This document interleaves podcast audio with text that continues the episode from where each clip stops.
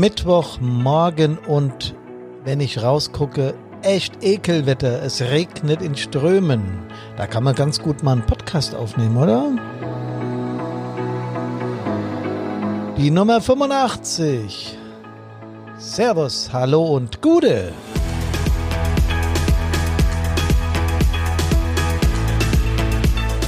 Hier ist Hermann von Brandpunkt und R, eurem Einsatzleben Podcast. Ich habe mir heute ein Thema rausgesucht, bei dem habe ich äh, überlegt, wie kündige ich das an, weil es ja nicht sehr angenehm ist, über Neid und Rivalitäten in Feuerwehren zu sprechen. Gibt's das überhaupt? Wir sind doch Kameraden. Neid und Rivalität gibt's bei uns doch gar nicht, oder? Naja. Oder doch? Herzlich willkommen zum 85. Podcast von uns von Brandpunkt. Und äh, danke, dass ihr wieder dabei seid. Wir haben ja alle äh, in der Feuerwehr den gleichen Auftrag. Dann sind wir doch auch alle gleich, oder? Hm? Kameradschaft ist bei uns das absolut allerwichtigste, oberste Gebot äh, das wichtigste Attribut im täglichen Geschäft. Und das schweißt uns zusammen und das macht uns unempfindlich gegen irgendwelche Rivalitäten gegen Neid, gegen Eifersucht, gegen Gefühl von Ungerechtigkeiten und vielem mehr. Stimmt das? Braucht ihr gar nicht zu lachen. Bei uns gibt's das nicht. Natürlich arbeiten bei der Feuerwehr ehrenamtlich und in manchen auch hauptamtlich Menschen und wir alle sind Menschen und wenn Menschen das Gefühl haben, nicht gerecht behandelt worden zu sein, ja, dann fühlen sie sich nicht wohl. Sie fühlen sich mit Entscheidungen nicht wohl, sie fühlen sich mit Dingen nicht wohl, die ihnen widerfahren im täglichen Geschäft. Denn, ich habe es gerade gesagt, der überwiegende Teil von uns macht es ehrenamtlich. Und wenn das so ist, dass wir irgendetwas ehrenamtlich machen, dann, dann fühlt sich das so an, als müsste alles optimal laufen, weil wir das ja freiwillig machen und weil wir nicht verpflichtet sind. Mir hat mein Feuerwehrkamerad gesagt, bei der Feuerwehr ist der Eintritt freiwillig und der Austritt freiwillig. Und das, was zwischendrin ist, ist Pflicht und Befehl und Gehorsam. Das stimmt ein bisschen, aber natürlich nicht ganz. Selbstverständlich haben wir im Einsatz Befehle äh, zu befolgen und haben uns unterzuordnen, wenn von der entsprechenden Führungskraft eine entsprechende Weisung ergeht oder rumgedreht, wenn wir Führungskraft sind, haben wir anzuordnen, Entscheidungen zu treffen. Das ist nicht einfach, das habe ich schon an vielen Stellen erklärt und wir werden auch zur Mitte, Ende des Podcastes nochmal auf Führungskräfte zu sprechen kommen und wie schwer es ist, Entscheidungen zu treffen. Aber ich habe es mir ja ausgesucht, Führungskraft zu sein. Deswegen ist es nicht gejammert trotzdem äh, diese Befehle entgegennehmen und im Einsatz umsetzen, das ist ja auch gar nicht das, worauf ich heute zu sprechen kommen wollte, sondern hier geht es um andere Punkte. Wir haben in den Feuerwehren natürlich auch die Probleme der Verteilungsgerechtigkeit. Was will ich damit sagen? Ob jetzt innerhalb einer Kommune, also äh, bei mir war es ja so, ich hatte drei Stadtteile als Stadtbrandinspektor oder in einem Landkreis. Unser Kreisbrandinspektor, der hat zum Beispiel zwölf Kommunen mit 36 Feuerwehren. Oder gar innerhalb eines Regierungsbezirkes, da wären es dann äh, unzählige Feuerwehren oder gar im Bundesland oder in der Bundesrepublik. Überall wird geguckt, was brauchen wir vor Ort für Geräte? Was brauchen wir für Fahrzeuge? Ähm, welche finanziellen Mittel müssen für was verwendet werden? Und dass das immer, wenn es um die Kohle geht, Leute, ist ja klar, Anlass zu Diskussionen gibt, das brauche ich euch nicht zu erzählen. Das wisst ihr. Ähm, nur ist es so, dass vieles festgelegt ist. Also es ist eine in, in, in der Feuerwehr ist es ist ganz viel in, in so ein Korsett gepresst, so nach dem Motto, wer das und das Problem in seiner Kommune hat, also den und den Gefahrenschwerpunkt, der bekommt das und das. Das ist ja auch gut so. Und wenn jemand eine Chemiefabrik hat, äh, dann braucht er wieder anderes Equipment, äh, GABC-Equipment, als wenn er jetzt einen größeren Fluss hat, den Main, den Rhein oder die Lahn oder äh, die Isar, was weiß ich. Dann braucht er wieder Wassergeschichten. Wenn er Hochhäuser hat, braucht er entsprechendes Equipment, eine Höhenrettungsgruppe äh, oder ähnlich. Oder wenn viel Wald in der Nähe ist, täten Suchhunde ganz gut äh, und sowas alles, ja. Nun geht da ein Teil über den eigenen Magistrat und man versucht ein Etat durchzusetzen und man versucht bestimmte Dinge zu bekommen und das gleiche macht der, der Landkreis äh, im Kreisausschuss und versucht da der Kreisbrandinspektor seine Dinge zu bekommen. Der hat ja jetzt nur aber keine eigene Gebietskörperschaft, der Kreisbrandinspektor. So. Aber er hat bestimmte Aufgaben überörtlich zu erfüllen und muss dann auch zusehen, dass er die Mittel irgendwohin verteilt. Das Gleiche gilt in der Stadt. Der Stadtbrandinspektor stellt mit seinem Wehrführerausschuss, also mit den Wehrführern, deren Stellvertretern und wer da immer noch äh, Mitglied im Wehrführerausschuss ist, ein Etat auf und verteilt die Mittel dann an die Stadtteile. Du bekommst das, weil du das beantragt hast. Das können wir dir nicht geben, weil da haben wir keine Mittel für. Also muss also Entscheidungen treffen. Und das führt natürlich immer wieder auch im Wehrführerausschuss naja, sagen wir mal zumindest zu Diskussionen. Ich will gar nicht sagen, doch, ich sag's, es führt auch zu Streit. Also ich habe bei mir im Wehrführerausschuss auch definitiv Streit deshalb erlebt, erlebt und ich habe da auch als junge Führungskraft Fehler gemacht. Komme ich später drauf. Alarmierungsthematiken. Wer fährt wann, zu welchem Abschnitt, Abschnitt, mit welcher Aufgabe, mit was, wer tut was an welcher Stelle und zu welcher Uhrzeit und überhaupt. Ja klar, der Einsatzleiter muss eine Entscheidung treffen, er braucht einen weiteren Löschzug. Ja. Erinnere mich jetzt gerade an, an, an Limburg, Dietz, dieser Großbrand. Habt ihr alle mitbekommen? Da waren Feuerwehren aus dem Umkreis von 100 Kilometer, zum Teil Spezialgeräte aus äh, Koblenz, also ziemlich weit weg von Limburg, ähm, zum Teil aus dem Westerwald, aus dem tiefsten Westerwald, äh, zum Teil hier aus den Taunuseinheiten hin äh, und so weiter und so weiter. Wer entscheidet das?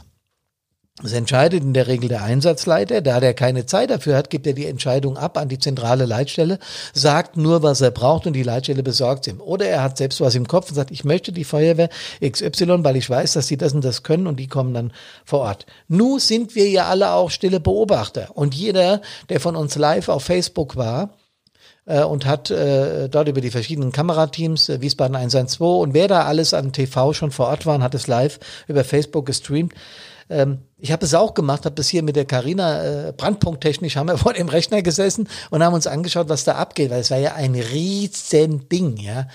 Also das war ja ein, ein, ein Großfeuer, wie es selten vorkommt. Ich habe sowas mal bei Ikea hier in, in Wallau erlebt, da war das ähnlich, da hat die ganze Hütte gebrannt. Äh, das sind schon Einsätze, an die erinnert man sich, ja.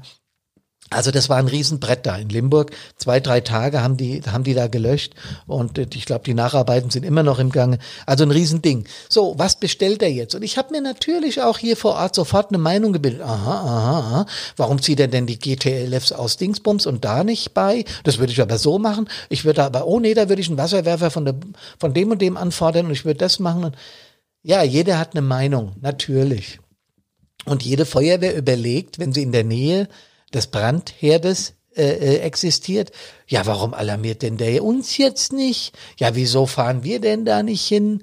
Äh, wir wollen das, natürlich wollen wir da auch mitbeteiligt sein. Wir wollen ja helfen. Und außerdem so einen Einsatz mitzuerleben, das ist schon auch was. Da brauchen wir uns auch gar nichts vorzumachen. Ja? Aber entscheidend tut immer noch der, der vor Ort das Sagen hat. Und der entscheidet nicht immer so, wie ich es mir vorstelle. Und natürlich gibt's dann gedanklich Rivalitäten. Da brauchen wir uns auch überhaupt nichts vormachen. Ja? Das ist völlig normal. Weiterer Punkt, Vergabe von Führungsfunktionen. Kontingent an Lehrgängen. Ausbildungsveranstaltungen. Wenn ich heute einen Lehrgang brauche für einen in meiner Feuerwehr, frage ich an, habt ihr denn noch zufällig einen Platz? Weil ich habe da eine junge Führungskraft, die aufstrebt und ich möchte ganz doll, dass der jetzt und überhaupt, guckt doch mal, ob ihr noch einen Platz habt. Und dann guckt der Sachbearbeiter beim Kreis nach und sagt, hm, hm, hm, Hermann, komm, ich setze dich auf die Warteliste, wenn was ist, dann äh, rufe ich dich an. Und das macht jetzt auch ein Kamerad aus einer Nachbarfeuerwehr, äh, der auch so ein Problem hat, und ein weiterer aus einer anderen Nachbarfeuerwehr. Und schon kommt der Sachbearbeiter beim Kreis in einen Konflikt wie entscheide ich denn jetzt? Wen nehme ich denn da? Ja. Und wenn er dann jemand anderen nimmt und ich bekomme das mit, frage ich ihn, wieso hast du mich nicht genommen? Er musste aber eine Entscheidung treffen. Und schon geht es wieder los mit der Neiddebatte. Hätte er doch mich und warum hat er denn nicht? Auch in diesem Punkt gibt's oft Diskussionen in Feuerwehren, unter Führungskräften, unter der Mannschaft und überhaupt. Erwartungen an Führungskräfte, Erwartungen an Vorgesetzte, persönliche Konflikte, Vorurteile gegen andere Einheiten, Aversionen zwischen Gruppen, zwischen Feuerwehr, Mobbing. Ähm, Leute, Wir haben genug Konfliktpotenzial und ich habe manchmal den Eindruck, wir tun so, weil wir ja im Einsatz den pro zusammenhalten müssen. Also wir müssen in einer Reihe stehen und müssen versuchen, äh, unsere, Auf, unsere Aufgabe gerecht zu werden. Denken wir, naja, das passiert uns nicht. Doch, es passiert uns genauso. Ich habe es eingangs gesagt, wir sind Menschen. Wir sind Führungskräfte, wir sind Mannschaftsdienstgrade und wir alle machen Fehler. Und es passiert jedem in seinem Leben, dass er Fehler macht. Wer keinen Fehler begeht, wer das behauptet, der hat schon den zweiten Fehler gemacht, das zu behaupten. Dafür sind wir ja Menschen. Also was sollen wir tun? Sollen wir uns streiten? Sollen wir einen Wettbewerb aufrufen? Wer hat die geilste Feuerwehr? Wer hat die geilste Führung? Wer hat die geilste Mannschaft? Wer hat schon mal am besten GABC-Einsätze gefahren? Und so, das ist alles sehr subjektiv. Das ist alles sehr subjektiv und wir können im Prinzip gegen Neid und Rivalität äh, nur eines tun. Nee, es sind mehrere Dinge, aber ich habe die so für mich rausgefunden im Laufe meiner Zeit als als als äh, Stadtbrandinspektor äh, und ich hatte noch den riesen Nachteil, dass der Kreisbrandinspektor mein eigener Vater war. Das heißt, wenn ich um Verteilungsgerechtigkeit bei ihm gebeten habe, habe ich sehr schnell einen sehr äh, strammen und ordentlichen Anschiss bekommen. Ey, du als letztes, wie sieht denn das aus, wenn ich meinen Sohn hier bevorzuge? Und da hat er ja auch recht. Das geht gar nicht, ja. Das geht gar nicht. Und da musste er immer ein genaues Auge drauf haben, dass die Feuerwehr, was ja auch seine Heimatfeuerwehr war, hier meine eigene in Bad Soden, dass die nicht bevorteilt wird. Und das ist gar nicht so einfach. Es ist Gift für die Gemeinschaft, äh, wenn wir die, uns diesen Dingen äh, zu sehr hingeben, wenn wir sagen, ey, das ist ungerecht und die kriegen wieder mehr wie wir und die waren bei dem Einsatz, obwohl doch unser, äh, unser Gebiet und wir hätten doch dahin gemusst. Und ich bin sicher, das hat es jetzt in Limburg und Dietz auch gegeben. Wir waren doch viel näher dran wie die. Wieso hat er denn die geholt? Also, das ist Gift für unsere Gemeinschaft, das ist Gift für Menschen, die sich im Ernstfall 100 Prozent aufeinander verlassen müssen. Denn eine Botschaft äh, ist ja für uns auch alle klar. Wenn wir im Ernstfall äh, zusammen an einer Einsatzstelle wirken, dann müssen wir wirklich Vertrauen haben. Äh, wir müssen miteinander können und da darf all das, was im Vorfeld gelaufen ist, überhaupt keine Rolle spielen. Wir müssen uns da 100 Prozent aufeinander verlassen können. Was können wir also tun? Ich habe im Laufe der Zeit gemerkt, dass umso transparenter du bist, umso nachprüfbarer deine Argumente sind, umso ehrlicher du mit deinen Kameraden umgehst und auch mit fremden Kameraden umgehst, umso besser alle Beteiligten checken können, warum hat er denn jetzt diese Entscheidung getroffen, umso transparenter ich da war an der Stelle, habe ich gerade schon gesagt, äh, kann man gar nicht oft genug sagen, dass da Transparent und Wahrheitsgehalt eine entscheidende Rolle spielen. Umso besser war das. Umso eher wurde eine Entscheidung akzeptiert ähm, und umso mehr habe ich das Gefühl gehabt, wir sind eine Gemeinschaft und wir halten zusammen. Was will ich damit sagen? Am Anfang sind mir Entscheidungen sehr schwer gefallen. Ich habe zum Beispiel bei einer Entscheidung gewusst, das muss ich für meine Heimatfeuerwehr in Anspruch nehmen, weil es eben, Entschuldigung, weil es die größte Feuerwehr ist in unserem Stadtverband und weil die da eben auch die meisten Einsätze mit hat und sie hat hauptamtliche Kräfte und das, das Fahrzeug muss jetzt dahin. Alles andere macht ja gar keinen Sinn. Und sofort war bei mir im Hinterkopf, oh Gott, was wird denn der Stadtteil sagen? Ja, die werden, die werden mich auszählen, die werden sagen, ja, aber das ist doch ungerecht, weil ihr habt ja schon so viele Fahrzeuge und wir haben nur drei oder vier und deswegen müsste doch eigentlich. Und äh, ich war hin und her gerissen zwischen dem, was ich eigentlich als notwendig erachte und dem, was gefühlt auf mich zukommen kann, wenn ich diese Entscheidung treffe. Und das ist was, ich habe es eingangs gesagt, was Führungskräfte relativ fertig machen kann. Wenn sie noch nicht gefestigt sind, wenn sie noch über wenig Erfahrung verfügen, dann bleibt an der Stelle nur eins und das gilt dann auch für später. Wenn, wenn man Erfahrung hat und wenn man Erfahrungen gesammelt hat, dann gibt's nur eins. Offenheit, Ehrlichkeit und Transparenz. Was heißt das? Es stand oder steht die Beschaffung eines, neues, eines neuen MTF an. Ich mache einfach mal ein Beispiel. Das MTF, äh, in jedem Stadtteil gibt so ein Ding, und wir haben eins, sagen wir mal, überörtlich zur Verfügung gestellt bekommen, weil wir auch eine, eine, eine Gefahrstoffeinheit haben. Und der Kreisbrandinspektor sagt, wir haben äh, die Beschaffung von fünf Stück, davon bekommt eins ihr in Soden, so in Bad Soden. Und ich sage, äh, der Gefahrstoffzug ist ja im gesamten Stadtgebiet tätig. Das heißt, wo das MTF steht, ist eigentlich völlig egal. Ich weiß aber, dass die überwiegende Mehrzahl der Einsatzkräfte zuerst, weil viele Menschen um die Wache drumherum wohnen, äh, wohnen und auch die Hauptamtlichen auf der Wache sind, in der Wache ist, das heißt in Bad Soden selber, nicht in den Stadtteilen, wird zuerst dieses MTF gebraucht. Wenn mir das klar ist, übrigens der Fall ist jetzt konstruiert, den hat es so nie gegeben, ich sage es nur dazu, ich will es einfach nur transparent machen, dann weiß ich, rein von der objektiven Geschichte her müsste das Fahrzeug in Soden stehen, wenn wir einen Gefahrstoffeinsatz überörtlich haben, dass der sofort rausfahren kann. Jetzt gibt's da aber schon ein MTF und das brauchen wir aber sehr oft, weil da die Jugendfeuerwehr, die Minifeuerwehr und und und fährt.